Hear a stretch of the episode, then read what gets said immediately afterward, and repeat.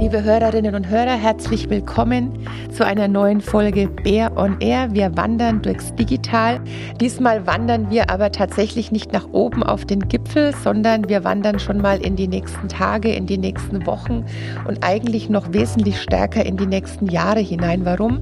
Weil ich mir heute einen ganz besonderen Gast eingeladen habe, nämlich Dr. Daniel Dettling. Er ist der Gründer der Denkfabrik Institut für Zukunftspolitik und leitet das Berliner Büro des Zukunfts Zukunftsinstituts, was man so in der Zukunft zu erwarten hat, ob er uns heute verraten wird, wie wir beim nächsten Mal die Lottozahlen tippen müssen, wer vielleicht nach der Europameisterschaft beim nächsten Mal Weltmeister wird. Das wird er uns sicherlich alles nicht verraten, aber wir werden sprechen, ähm, lebt sich in Zukunft mehr im ländlichen Raum als in der Stadt? Wie schaffen wir es, unsere Dörfer aufzuwerten? Was ist eigentlich mit einem Trend wie Female Shift gemeint? Brauchen wir unsere Fantasie viel zu wenig? Müssten wir sie viel häufiger auch anregen? Und was ist eigentlich der Wunsch einer nationalen Resilienzstrategie? Darüber und über noch viel mehr möchte ich in der nächsten guten halben Stunde mit Dr. Dettling sprechen und ich hoffe, ihr seid dabei. Wandern durchs Digital. Der Podcast mit Dorothee Bär. Bär on Air. Ein Zukunftsforscher ist zu Gast, Herr Dr. Dettling.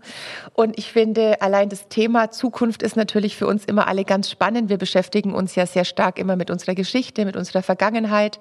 Wir lesen dauernd in irgendwelchen schlauen Ratgebern oder auf Postkarten, dass wir zu wenig in der Gegenwart leben, aber die Zukunft liegt eben immer vor uns. Und ähm, Herr Dr. Dettling, so viel darf ich zu Beginn sagen, hat nicht Zukunft studiert, sondern Rechtsverwaltungs- und Politikwissenschaften und politische Ökonomie. Und dann ist man plötzlich Zukunftsforscher. Ist das überhaupt ein geschützter Begriff, Herr Dr. Dettling?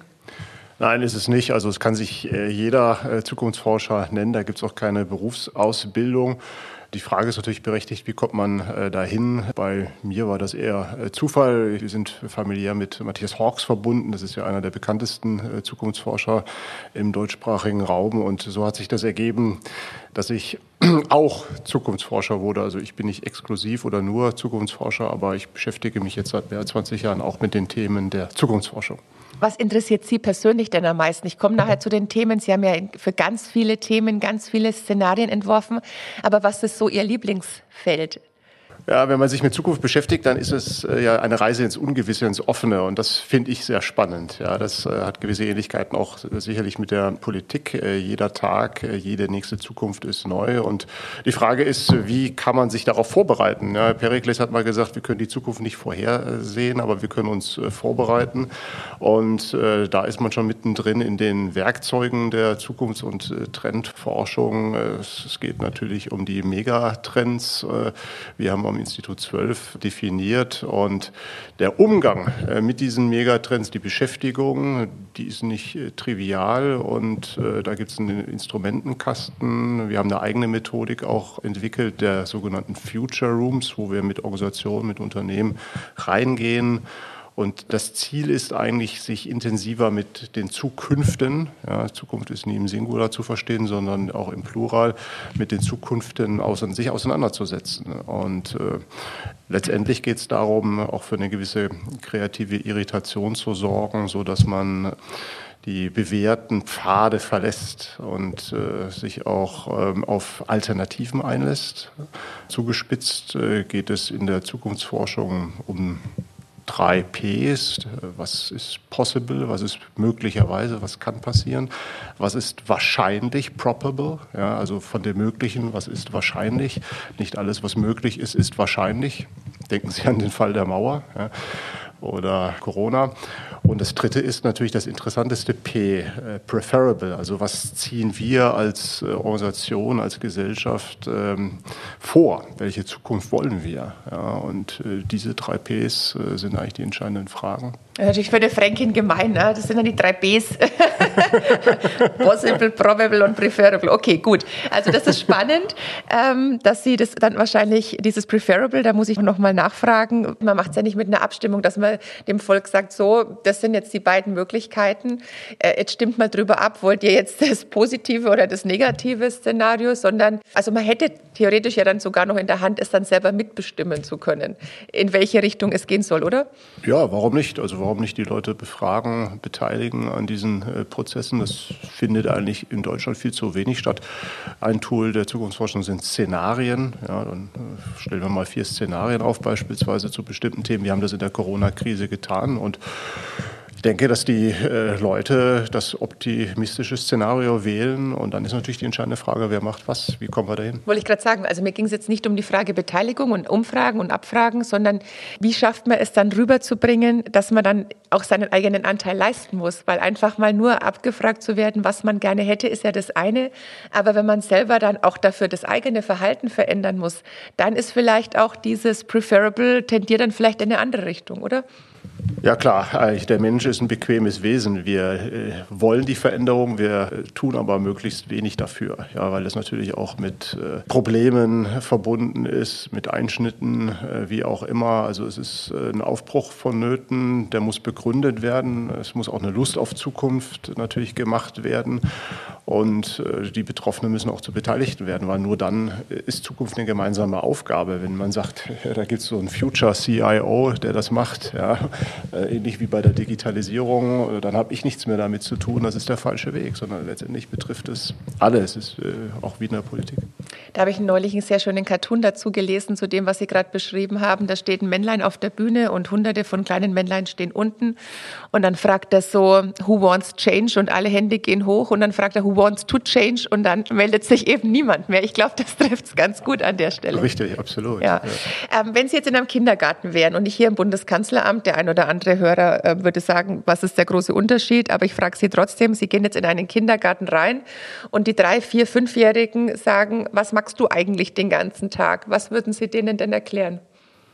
Ja, ich beschäftige mich mit der Zukunft, würde ich sagen. Und ich glaube, Kinder sind sehr neugierig gewesen. Ja, die beschäftigen sich eigentlich jeden Tag äh, mit der Zukunft, eben mit der nächsten Zukunft und sind da auch sehr offen. Und ich glaube, die verstehen das. Wer das weniger versteht, äh, sind meine etwas älteren Verwandten. Denen muss ich das immer sehr äh, intensiv erklären, was ich da eigentlich tue. Die äh, können das schwer nachvollziehen. Das ist ja nicht Hexenwerk, aber das ist, äh, das ist doch sehr weit weg von den meisten Alltagen der Menschen. Und ja, warum nicht mehr in Zukunftsforschung auch in die Schulen, in die Organisationen tragen? Wir haben so ein gewisses äh, Defizit an, an Zukunft, auch, auch an Fantasie. Was kann kommen? Wie können wir uns da entsprechend äh, darauf vorbereiten? Kinder sind da eigentlich sehr empfänglich. Äh, das ist jedenfalls meine Erfahrung. Und wenn Sie jetzt, ähm, weil Fantasie auch angesprochen wurde, ganz wichtig oder auch sich inspirieren zu lassen.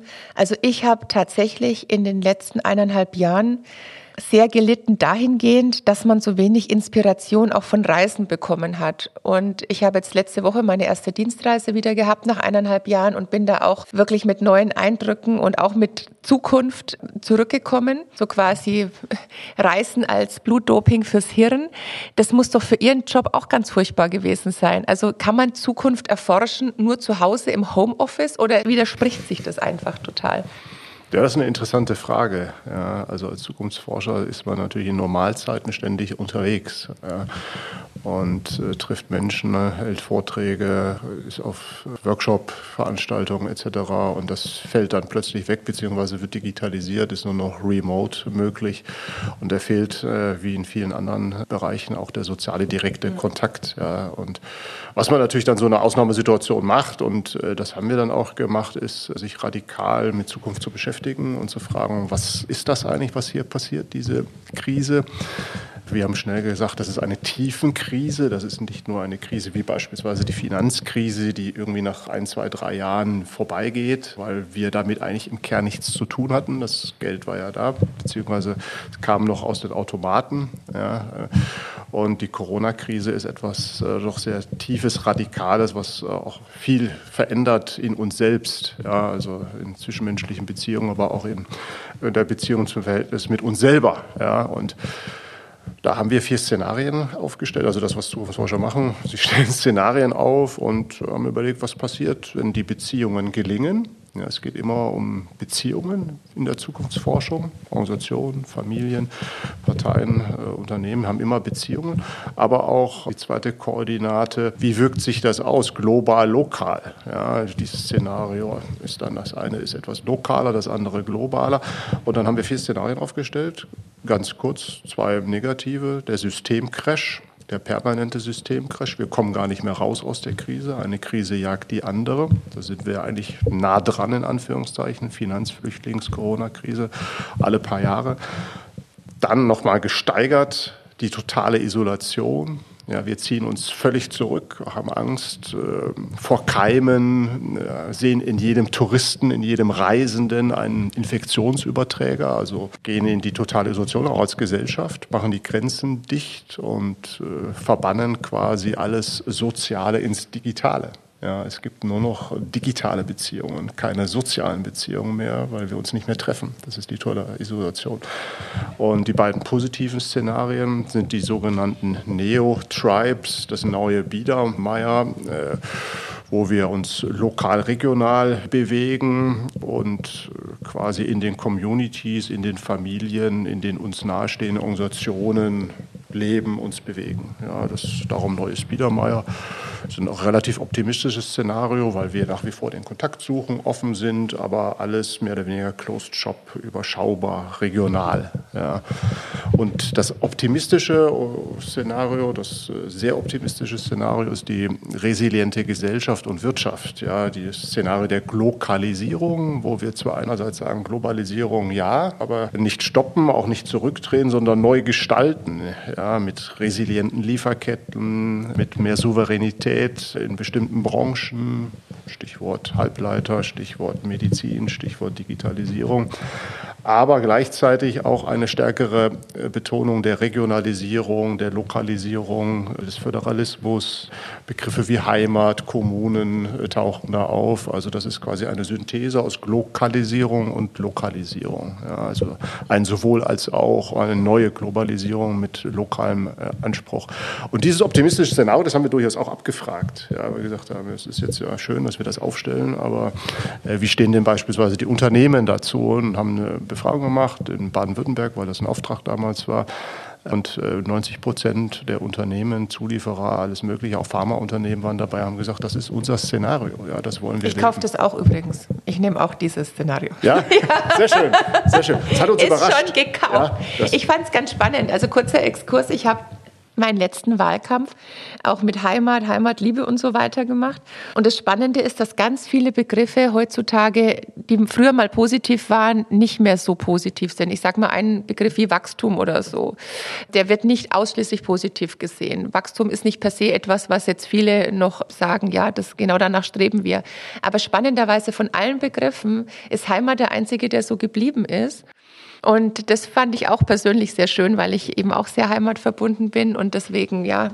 Und Resilienz natürlich, das hat man ja auch im letzten Jahr gesehen, dass ich auch der festen Überzeugung bin, dass ähm, diejenigen, die sowohl persönlich, aber auch als Unternehmen schon vor der Krise ein hohes Grad an Resilienz hatten, dann natürlich auch viel, viel besser durchgekommen sind, auch durch diese Krise. Ich bleibe noch mal bei dem Thema, weil das ganz spannend ist. Auch da wäre ich jetzt eh dazu gekommen zu Ihrer Lokalisierung. Ich wurde im März 2018 bei Amtsantritt gefragt, warum wir so langsam sind und wie wir es schaffen können, schneller zu werden in der Digitalisierung. Und habe dann im März 2018 in einem Interview gesagt, dass ich glaube, dass es nur funktioniert, wenn wir eine große Krise im Land haben. Habe aber natürlich tatsächlich an eine Wirtschaftskrise gedacht und jetzt nicht an eine Pandemie. Ich denke, das hat ja kaum jemand vorher gesehen. Ähm, aber Sie vielleicht schon, da können wir auch gleich drüber sprechen. Wenn ich richtig informiert bin, hat Nassim Nicholas Taleb ja Ereignisse wie die Pandemie als schwarzen Schwan bezeichnet, also als nicht nicht vorhersehbares Ergebnis. Und es wird offensichtlich ja in der Zukunftsforschung dieser Black Swan auch noch so genannt. Ähm, also die Macht höchst unwahrscheinlicher Ereignisse. Wurden Sie da jetzt auch, als dann Corona kam, weniger überrascht als andere, weil Sie auch wussten, ja, so eine Pandemie wird uns auch mal bevorstehen?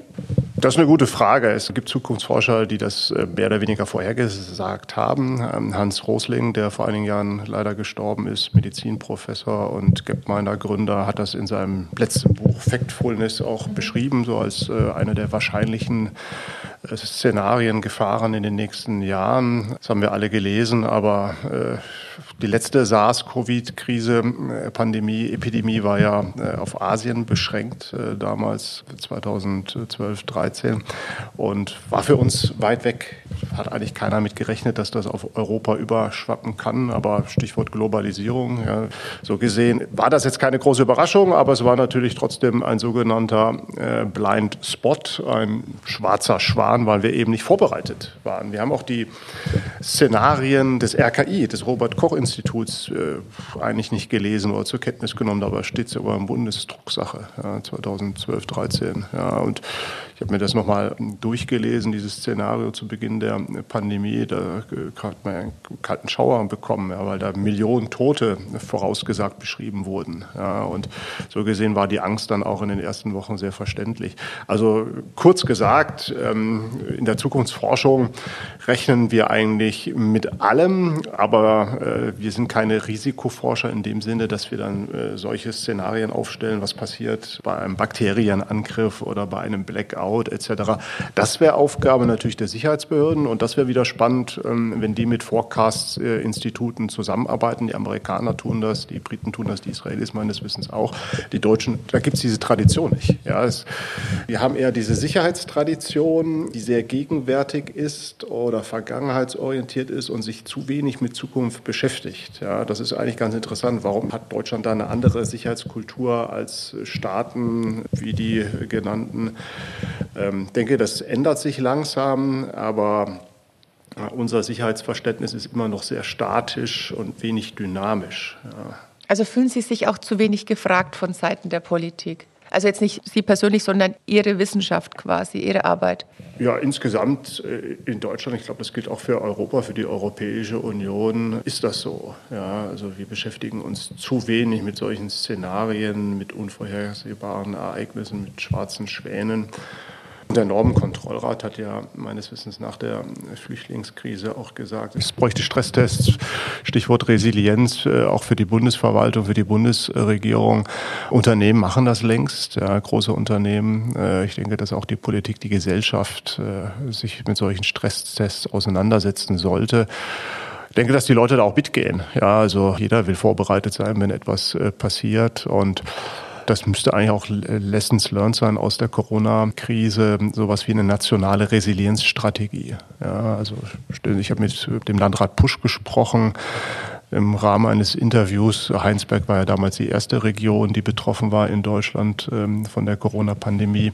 Und er hat gesagt, stellen Sie sich mal vor, was passiert, wenn wir die regionale Versorgung mit Lebensmitteln nicht mehr garantieren können, irgendwie die Lieferketten zusammenbrechen, sind wir da vorbereitet? Ja, und äh, solche Fragen äh, müssten wir zulassen und im Rahmen einer solchen nationalen Resilienzstrategie beantworten. Ich glaube, das wird auch von der Bevölkerung erwartet und das fehlt. Ja, ich habe die Befürchtung, jetzt auch wieder aktuell im Wahlkampf, dass wir zu sehr wieder äh, mit ganz normalen Fragen uns auseinandersetzen. Das ist auch völlig okay, aber wir müssten uns auch äh, mit Zukunftsfragen, mit Resilienzfragen beschäftigen. Wobei ich das Gefühl habe, dass das schon eher angekommen ist. Also jetzt auch am Bundesamt für Bevölkerungsschutz und ähnlichen Einrichtungen, die vielleicht auch in den letzten Jahren zu wenig Aufmerksamkeit hatten an dieser Stelle.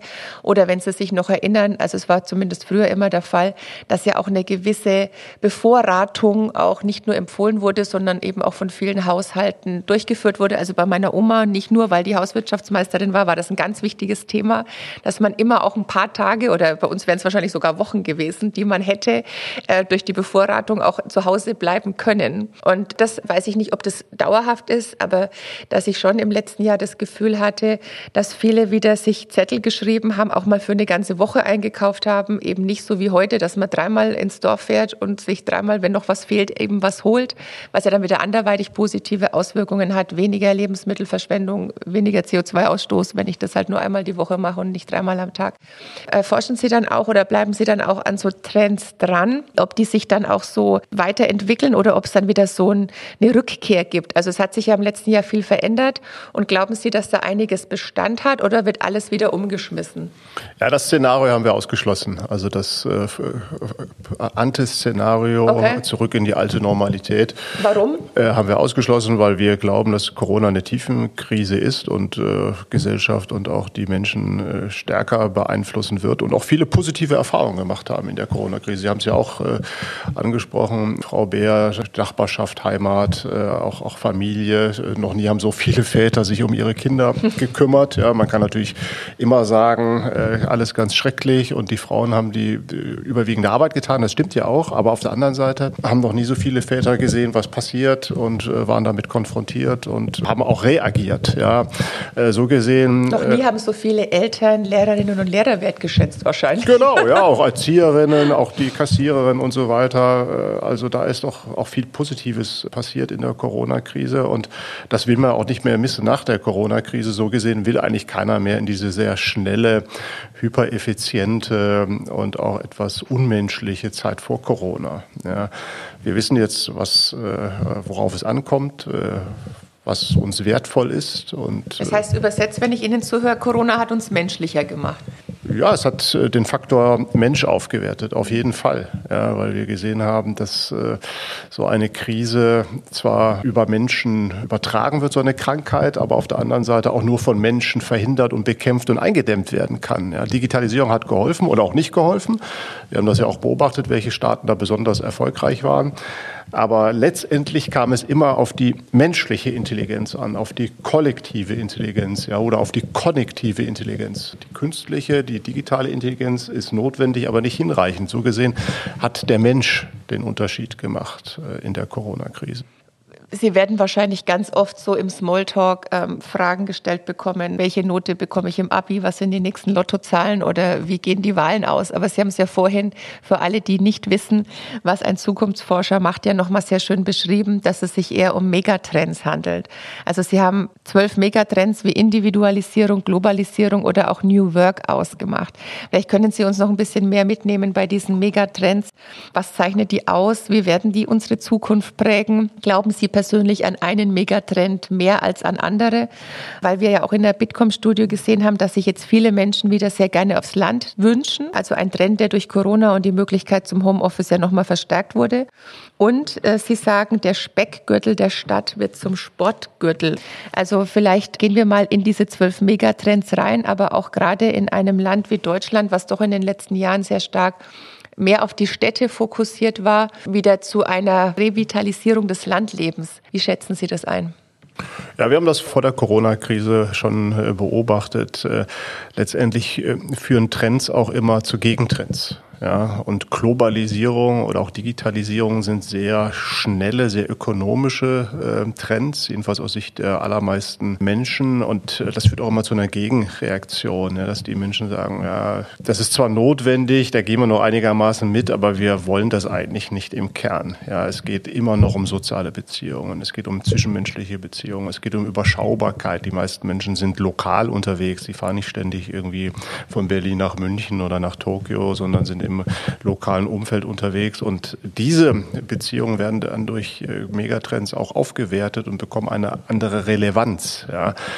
Von daher sind die großen sozialen Fragen schon eher Stadt-Land äh, das Verhältnis. Äh, das hat auch letztendlich zu Trump und zum Brexit geführt. Ja, das war eine Revolte der Provinz gegen das Establishment in, in beiden Staaten, in UK und USA. Und es hat auch in Europa zu einem neuen Populismus geführt. Und dann kann man sagen, um Gottes Willen, das machen wir jetzt und in Panik ausbrechen. Oder man kann sagen, Moment mal, diese Gegentrends, zur Globalisierung, zur Digitalisierung. Das sind kreative Irritationen, ja, das sind Störungen, Disruptionen. Die kann man beobachten, damit kann man sich auseinandersetzen, die kann man vielleicht sogar begrüßen. Ja, vielleicht ist das mal notwendig, äh, dass sowas rauskommt. Und jetzt haben wir die Chance, das nicht nur auf uns wirken zu lassen, sondern uns damit auseinanderzusetzen und zu sagen, genau, ihr habt ja eigentlich recht, wir müssen den ländlichen Raum aufwerten. Ja, wir brauchen da mehr Infrastruktur. Wir brauchen ein sowohl als auch ja, äh, zwischen Stadt und Land oder zwischen digital und analog und also ein sowohl als auch. Das ist eigentlich die Antwort, nicht ein entweder oder oder gegeneinander. Und das ist natürlich anspruchsvoller und auch ein bisschen stressiger, aber ich denke, es ist erfolgreicher, eine solche Strategie. Und die Lokalisierung, die führt natürlich dazu, dass auch durch die Digitalisierung dezentrales Arbeiten möglich ist. Und auch das hat Corona beschleunigt. Äh, so gesehen glauben wir schon, dass gerade auch Dörfer äh, aufgewertet werden. Wir haben das sogar befragt Anfang des Jahres. Wir wollten von jungen Menschen wissen, wie stellt ihr euch die Zukunft vor, wenn ihr 30 seid? Ja, und dann haben die gesagt, wir wollen eigentlich mit 30 also in 10, 15 Jahren, eher auf dem Dorf als in der Großstadt leben. Das hat uns überrascht. Ja. Und 90 Prozent haben gesagt, wir wollen im Eigenheim leben. Auch das hat uns überrascht. Also Wohnen auch tatsächlich absolut. Also auch wir Zukunftsforscher lassen ja. uns gerne überraschen. Ja, ja und ja. Äh, das ist spannend. Ja, also oft sind die Menschen weiter, als wir Zukunftsforscher oder auch in der Politik, in der Gesellschaft annehmen oder mhm. wahrhaben. Aber ich habe mich gerade sehr gefreut und konnte mir auch ein fröhliches Schmunzeln nicht verkneifen, weil dieses sowohl als auch nämlich komplett meine persönliche Überschrift auch für meine Digitalpolitik ist, weil ich das genauso sehe wie Sie, dass wir ein sehr entweder oder getriebenes Volk sind und wenn man über Digitalisierung an den Schulen beispielsweise spricht, kommt als allererste Antwort oder kam vor Corona immer als erste Antwort, aber Frau Bär, mein Kind soll doch lesen, rechnen und schreiben lernen und man sagt, ja, natürlich natürlich, aber eben auch zum Beispiel Grundzüge des Programmierens oder was ist eigentlich Computational Thinking, was ist ein Algorithmus. Und dann habe ich dann auch meistens den Bürgerinnen und Bürgern näher bringen können, dass ich auch möchte, dass meine eigenen Kinder auch lesen, schreiben und rechnen lernen. Also insofern ist dieses sowohl als auch, glaube ich, wirklich was, was wir auch als Gesellschaft noch viel mehr lernen müssen. Weg von diesem Schwarz-Weiß und eben weg von dem, es geht entweder nur das eine oder das andere. Also, dass wir gar nicht oft zu Entscheidungen gezwungen sind sondern dann beides mitnehmen können. Also vielen herzlichen Dank nochmal. Das fand ich jetzt auch persönlich sehr wichtig. Nochmal zu den Megatrends, weil Sie haben das ja auch definiert, weil es da ganz klare Kriterien gibt, die zu erkennen, zu definieren. Und wenn man sich diese einzelnen Kriterien anschaut, dann sagen die, ein Megatrend muss von Dauer sein, das heißt eine Halbwertszeit von mindestens 50 Jahren. Bleiben wir mal bei der Dauer. Lässt sich das immer so vorhersagen, dass Sie sagen, ja, das sind jetzt Trends, die werden uns auch jetzt im nächsten halben Jahrhundert nicht verlassen? Ja, zwischen 30 und 50 mindestens. Mhm. Ja, es gibt Mobilität ist ja ein Megatrend, den gibt es schon immer. Ja. Seitdem es Menschen gibt, sind wir mobil. Es gibt auch Megatrends, Konnektivität, Digitalisierung oder auch Neoökologie. Die gibt es noch nicht so lange, aber die werden uns in den nächsten Jahrzehnten natürlich stärker verändern. Ubiquität, also jeder einzelne Lebensbereich ist betroffen. Genau, richtig. Also jeder, also Kultur, Wirtschaft, Gesellschaft, Politik, Wissenschaft, alle äh, Branchen, Disziplinen sind betroffen. Okay. Drittes Kriterium, Globalität. Ähm, stimmt es wirklich, dass es weltweite Phänomene immer sein müssen? Sie wirken sich natürlich anders differenziert mhm. aus, regional, völlig klar. Aber die Megatrends, die wir beobachten, die zwölf, die sind global in dem Sinne, dass sie einen globalen Impact haben, eine globale Wirkung haben. Und Komplexität. Richtig, genau. Also Komplexität, der Umgang mit Komplexität, mit Ambiguität, also mit Widersprüchlichkeit gegen läufigen Trends, das ist eigentlich die Kernaufgabe. Das macht es besonders schwierig. Ja, die ersten drei Eigenschaften sind schon anstrengend genug, mhm. ja, aber die Komplexität kommt noch dazu und das hat natürlich dann auch entsprechende Folgewirkung für Organisationen, für Unternehmen. Kann zu diesen zwölf Megatrends ein neuer dazukommen? Kann ein alter wegfallen? Wie schätzen Sie das ein? Das ist eine sehr gute Frage. Wir haben Sicherheit äh, vor wenigen Jahren hinzugefügt, weil wir gesehen haben, Sicherheit betrifft auch zunehmend viele Bereiche und ist äh, ein immer wichtigerer Megatrend, äh, hat auch einen Impact von mindestens 30, 50 Jahren. Ein Megatrend, der ist mir besonders am Herzen, aber der taucht leider kaum auf. Ja, aber ist ähm, hat sehr viele Konsequenzen, ist beispielsweise Female Shift. Ja. Mhm. Female Shift ist ein wichtiger Megatrend, aber die wenigsten Unternehmen leider in Europa beschäftigen sich damit. Jetzt werden sie wahrscheinlich damit beschäftigt, Stichwort Quoten und Nachwuchsmangel, aber wir haben doch beobachtet, dass Regionen, Länder, die besonders in Gleichstellung, in Gleichheit der Geschlechter investieren, da mehr machen, dass die erfolgreicher sind, ökonomisch, aber auch sozial, höhere Geburtenrate haben. Ja, das ist immer für die deutsche Diskussion besonders ähm, überraschend, aber auch eine höhere Lebensqualität haben. Aber die skandinavischen Staaten sind da ganz weit oben.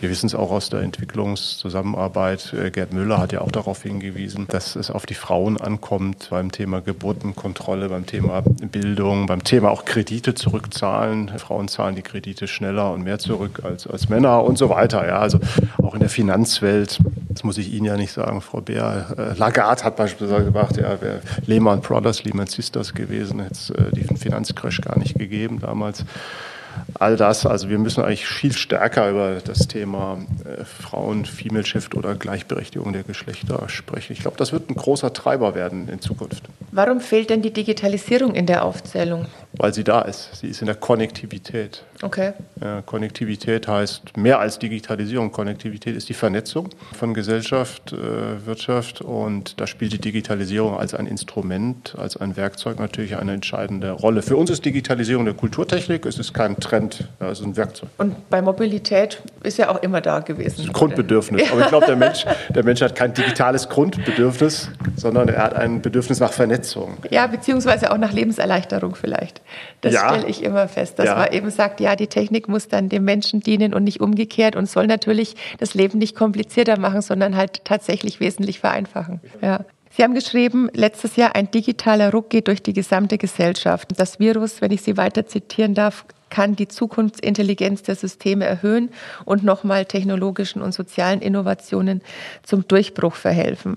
Vielleicht nochmal konkreter nachgefragt, was sind da die wichtigsten Stellschrauben, damit diese technische, diese gesellschaftliche Transformation in Ihren Augen positiv gelingen kann, wenn wir eine Wahl haben, uns entscheiden zu können? Ja, die Beobachtung ist, dass wir vor Corona äh, Digitalisierung sehr negativ gesehen haben. Sie haben den Bereich Bildung angesprochen. Es gab sogar Prozesse, dass Eltern in Schulen verhindern wollten. Dass es äh, WLAN gibt. Dass es WLAN ja. gibt oder iPads gibt oder so weiter. Sie kennen das alles. Auch in der Gesundheit, äh, auch in der Politik. Äh, überall war die Skepsis groß, ja, was Digitalisierung angeht. Und plötzlich war alles möglich oder vieles möglich. Ja. Die Videokonferenz mit dem Arzt war möglich. Homeoffice war möglich mit Zoom etc. Auch in der Politik war vieles möglich. Und die Menschen haben zum ersten Mal gesehen, was eigentlich äh, in dieser Gesellschaft äh, digital steckt und möglich ist, dass sie eben vieles erleichtert ja, und auch überhaupt möglich macht. Arbeit, Gesundheit, Kontakte und von daher äh, ist die Digitalisierung inzwischen, glaube ich, positiv äh, angekommen bei den allermeisten Menschen. Das zeigen auch die Befragungen, die Studien der letzten Wochen. Und die Frage ist, wie nehmen wir das mit in die Zeit äh, nach Corona oder mit in die neue Normalität?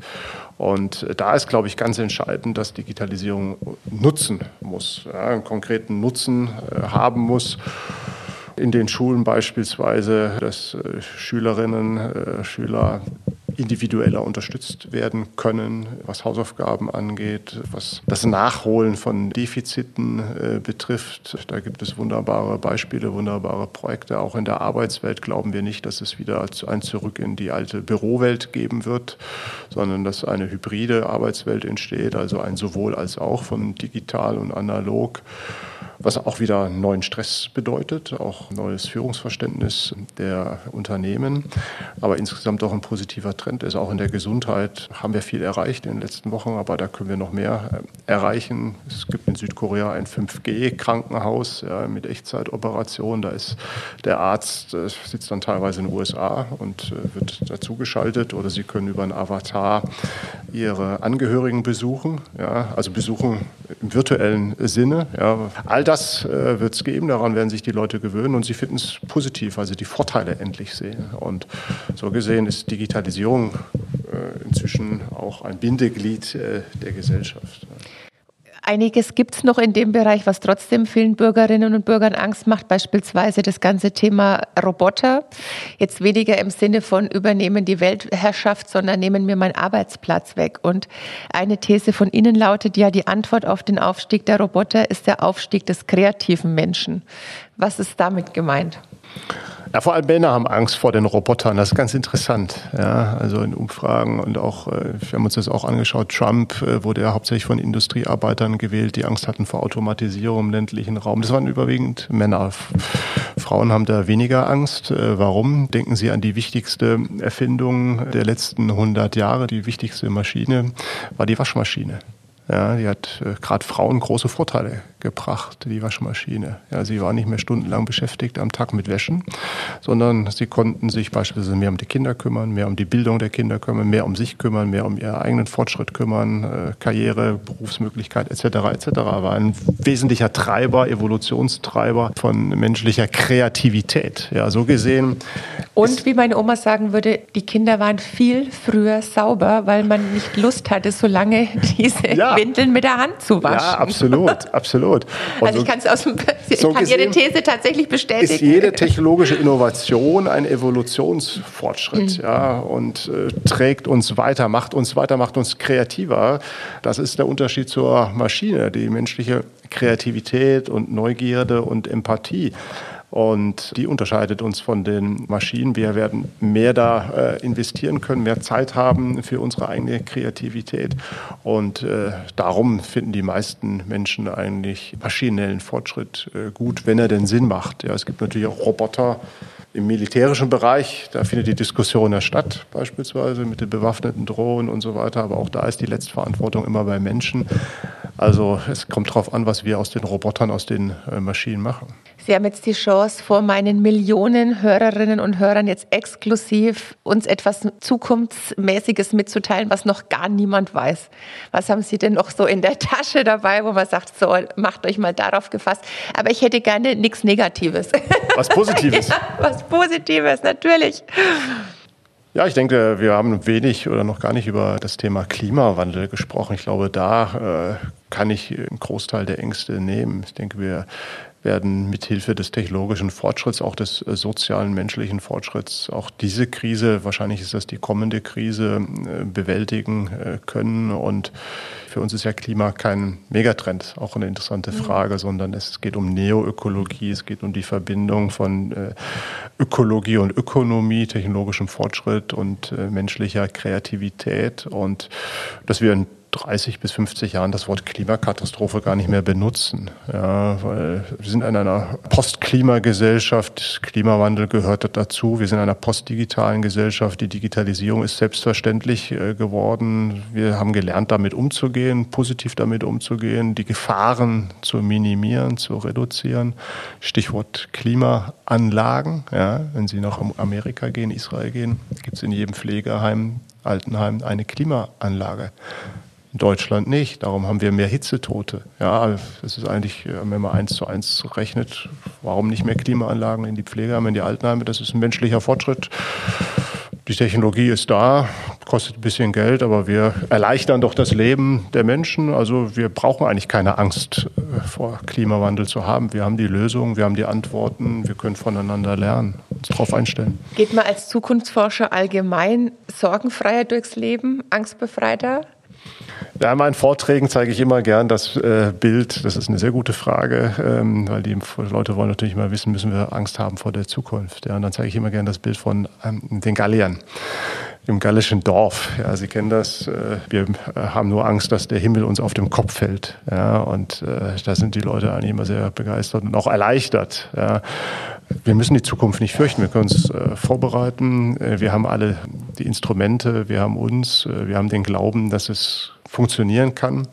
Wir müssen nur auch die Lust haben, dass es gelingt. Äh, wir müssen in das Gelingen verliebt sein und nicht in das Scheitern. Und wir haben sogar schon den Zaubertrank. Ja, die Gallier brauchten ja noch einen Zaubertrank. Obelix war reingefallen, der hatte den immer dabei, quasi genetisch, sonst mussten sie immer den Zaubertrank trinken. Wir, wir haben den Zaubertrank schon in uns. Das ist die gesellschaftliche Intelligenz, die menschliche Intelligenz, dass wir es können, dass wir bislang alle Krisen gemeistert haben, wenn wir es wollen, wenn wir uns aufeinander verlassen und auch das nötige Vertrauen Vertrauen investieren. So gesehen müssen wir die Zukunft nicht fürchten. Und warum kann man dann mit der Angst der Menschen so gut Geld machen, wenn man sich manchmal so die Bestsellerlisten anschaut oder auch die ein oder andere politische Gruppierung sich anschaut, die genau so angstgetrieben eigentlich entweder Geld oder Stimmen macht? Wie erklären Sie sich das? Weil wir evolutionär äh, auch ängstliche Menschen sind. Äh, die ersten Menschen, die lebten ja äh, in Höhlen und äh, hatten große Angst, die Höhle zu verlassen. Ja, und hätten sie die Angst nicht gehabt, wären sie wahrscheinlich zu Beginn von den Säbelzahntigern gefressen worden und hätten evolutionär nicht überlebt.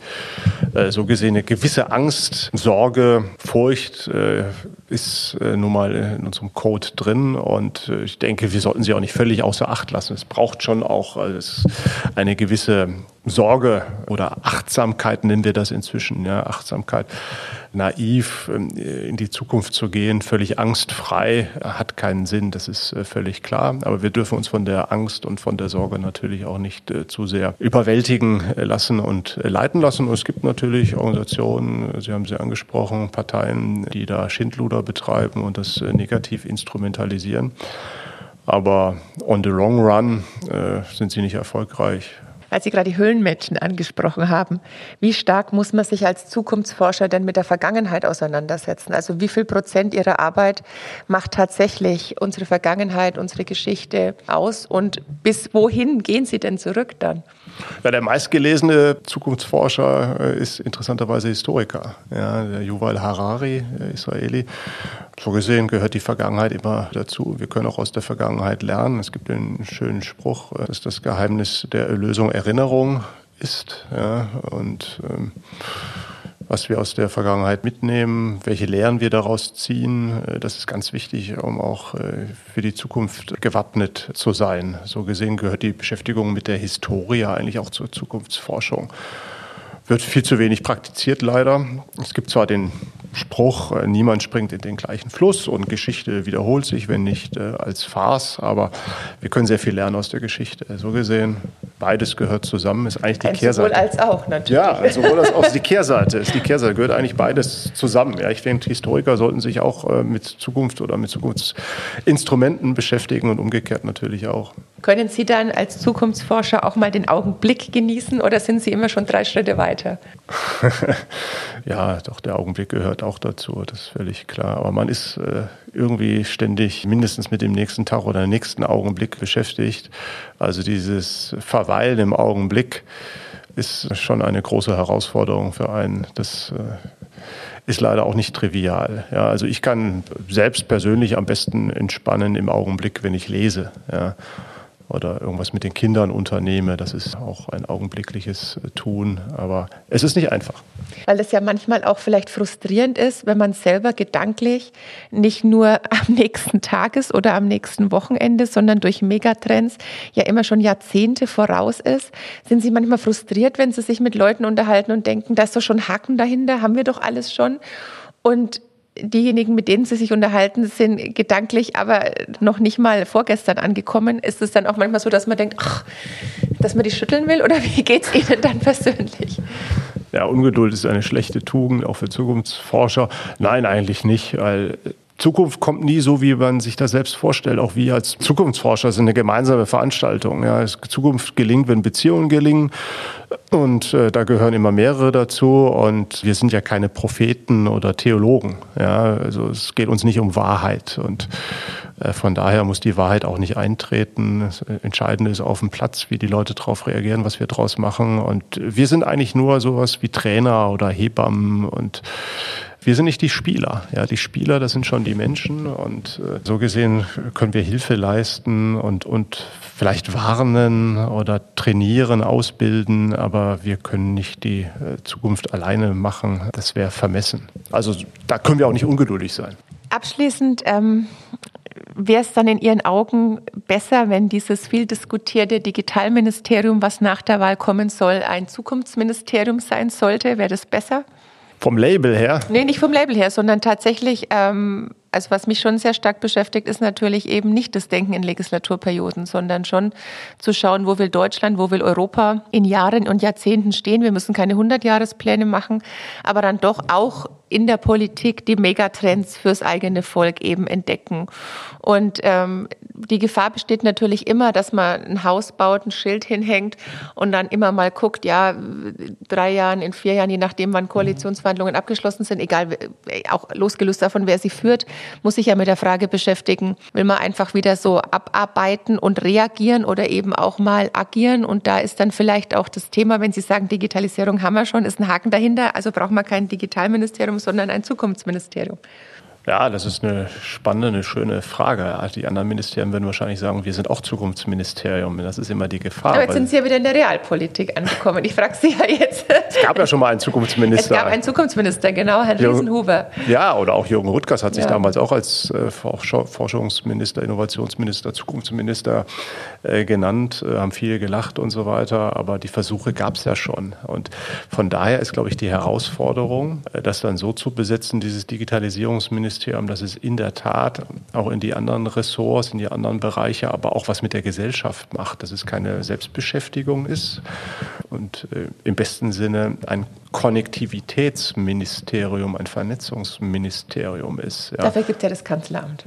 Dafür gibt es das Kanzleramt natürlich als Regierungszentrale, völlig klar.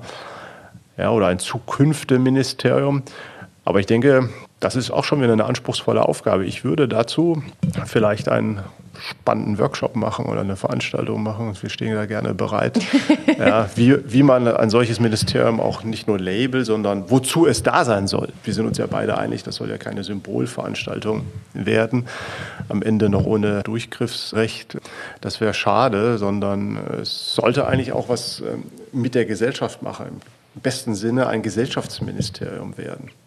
Also eine überraschende Antwort auch. Vielen herzlichen Dank auf die Frage. Wir fragen jetzt nicht, wie versprochen, nach den Lottozahlen für den Samstagmorgen, sondern ich bedanke mich ganz, ganz herzlich bei Ihnen. Ich hoffe, dass Sie sehr viel Freude noch an der Zukunft haben, dass Sie vielleicht, wenn Sie überrascht werden, weil etwas nicht so eingetreten ist, wie Sie es erwartet haben, dass Sie immer nur positiv überrascht werden und wünsche uns allen gute Zukünfte. Haben Sie ganz herzlichen Dank. Vielen Dank. Danke Ihnen. Wandern durchs Digital. Bär on Air.